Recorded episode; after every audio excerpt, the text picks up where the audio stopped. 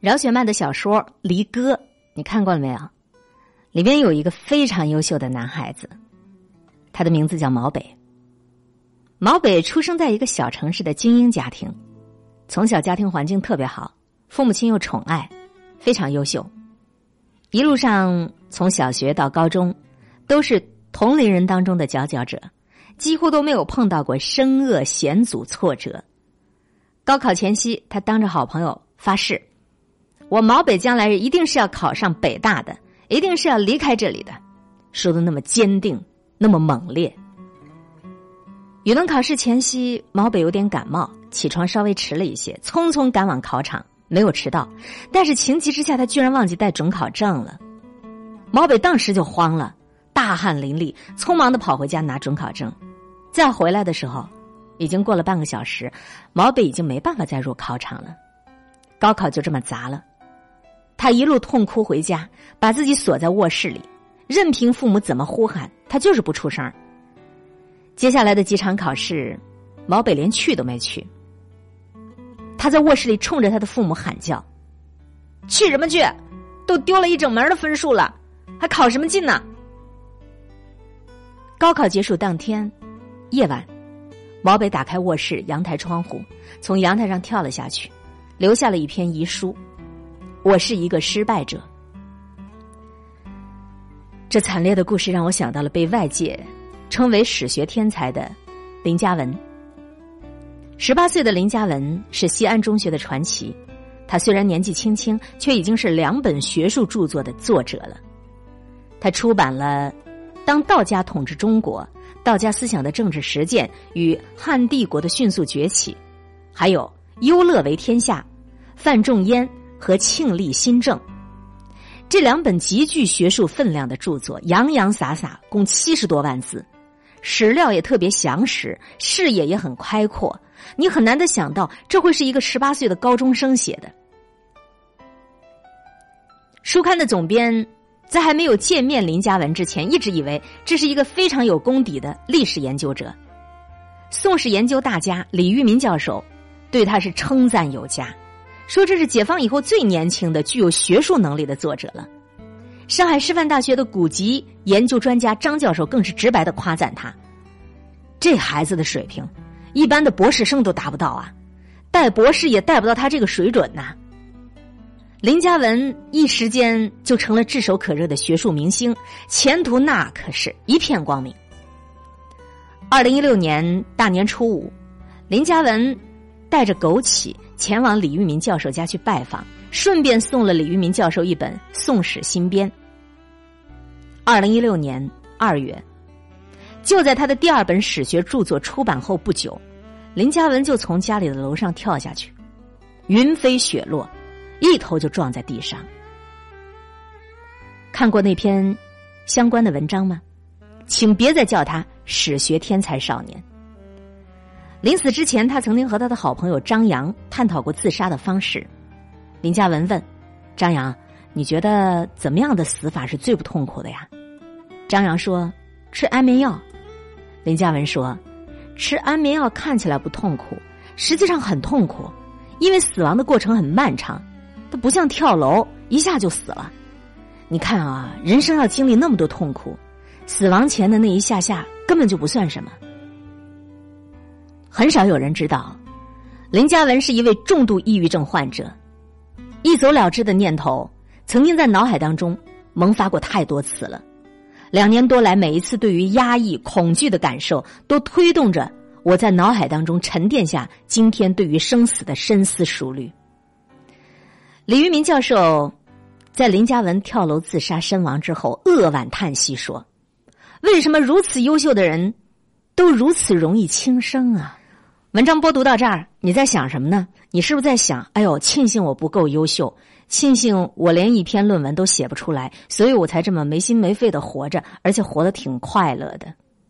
或者，你有一些别的什么想法？这篇文章刊登在麦子熟了公号上的推送，优秀的人大多扛不住事儿。这两个事例讲的都是真实的人、真实的事儿，但是我相信它是一个个案。他是少有的、鲜有的例证。真正优秀的人，真正心智成熟的人，是断断然不会提前结束自己生命的。老祖宗教育过我们：身体发肤受之于父母，你没有权利，你没有权利去给自己做一个什么样的了断。南风窗杂志曾经进行过一次不全面的统计，说在中国，每年年轻人的自杀数字是二十五万，这其中不乏有一些优秀佼佼者，成绩优秀，年轻有为。如果坚持下去，熬过一阵儿，在未来也许他们就会大放异彩，成为每一个某一个领域的领袖。但是，很多优秀的孩子却过早的被风浪。拍死在了沙滩上，而这些风浪在常人眼中，似乎看起来也不算是很大。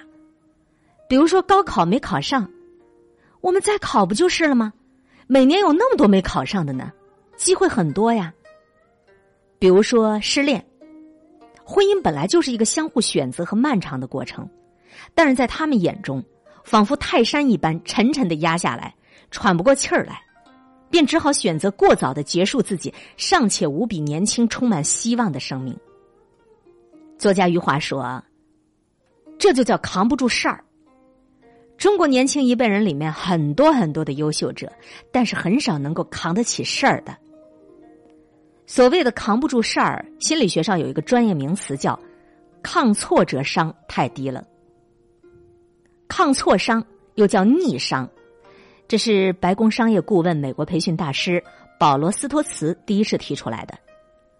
他就是说，人们面对逆境的时候，他的反应方式，面对挫折、摆脱困境和超越困难的一种能力。抗挫伤的概念其实非常宽泛。也许你没有见过因为挫折而自杀的，但是你身边一定有这样的一群人，就是他们会因为一点点小事不尽如人意而到处就发脾气。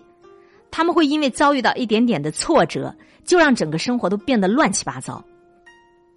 我就有一个这样的同事，他其实是一个非常优秀的业务员，业绩也很精湛，业务报表一直来都做得非常漂亮。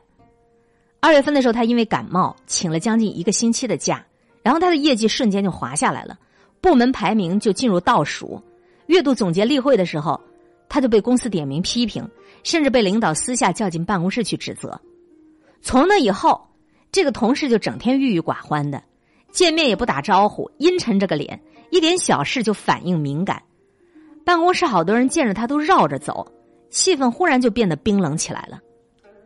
家里的孩子贪玩没有按时回家，他就动手把孩子打一顿。丈夫实在按耐不住自己的脾气，就跟他大吵了一架，两个人甚至闹到离婚这地步了。后来我这同事就觉得实在受不了，就去找心理医生。心理医生就对他说：“你看，你看，你就因为被上司骂了一顿，如此一点小小的风浪，居然让你的事业、家庭、社会整个都乱套，都四分五裂了，至于吗？”美国旅行家，美国的一个旅行作家凯鲁亚克，他小时候也是这样的。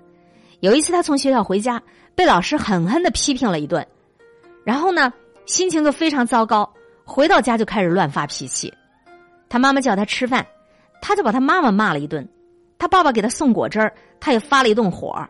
家里的小狗狗跑过去蹭他的小腿儿，他直接一脚就把小狗踢开了。结果呢，这小狗被踢到阳台上，不小心掉下去摔死了。凯鲁亚克顿时哭得昏天暗地。要知道，这条狗是他养了三年的爱犬。爸爸摸着凯鲁亚克的头，轻轻的说：“你看，就因为老师批评了你一顿。”你把自己的宠物都给踢死了。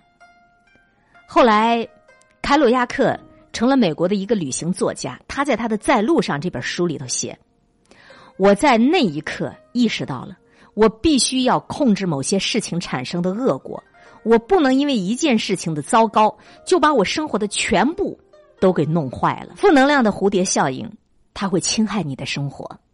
如果你今天不开心，如果你最近这一段时间，都觉得自己很艰难，不要让这种负能量的效应辐射开来。生活其实很美好的，看你用什么样的眼光去对待它。这不是纯粹的鸡汤，这是你必须、必须应该有的身体自带的能量和营养。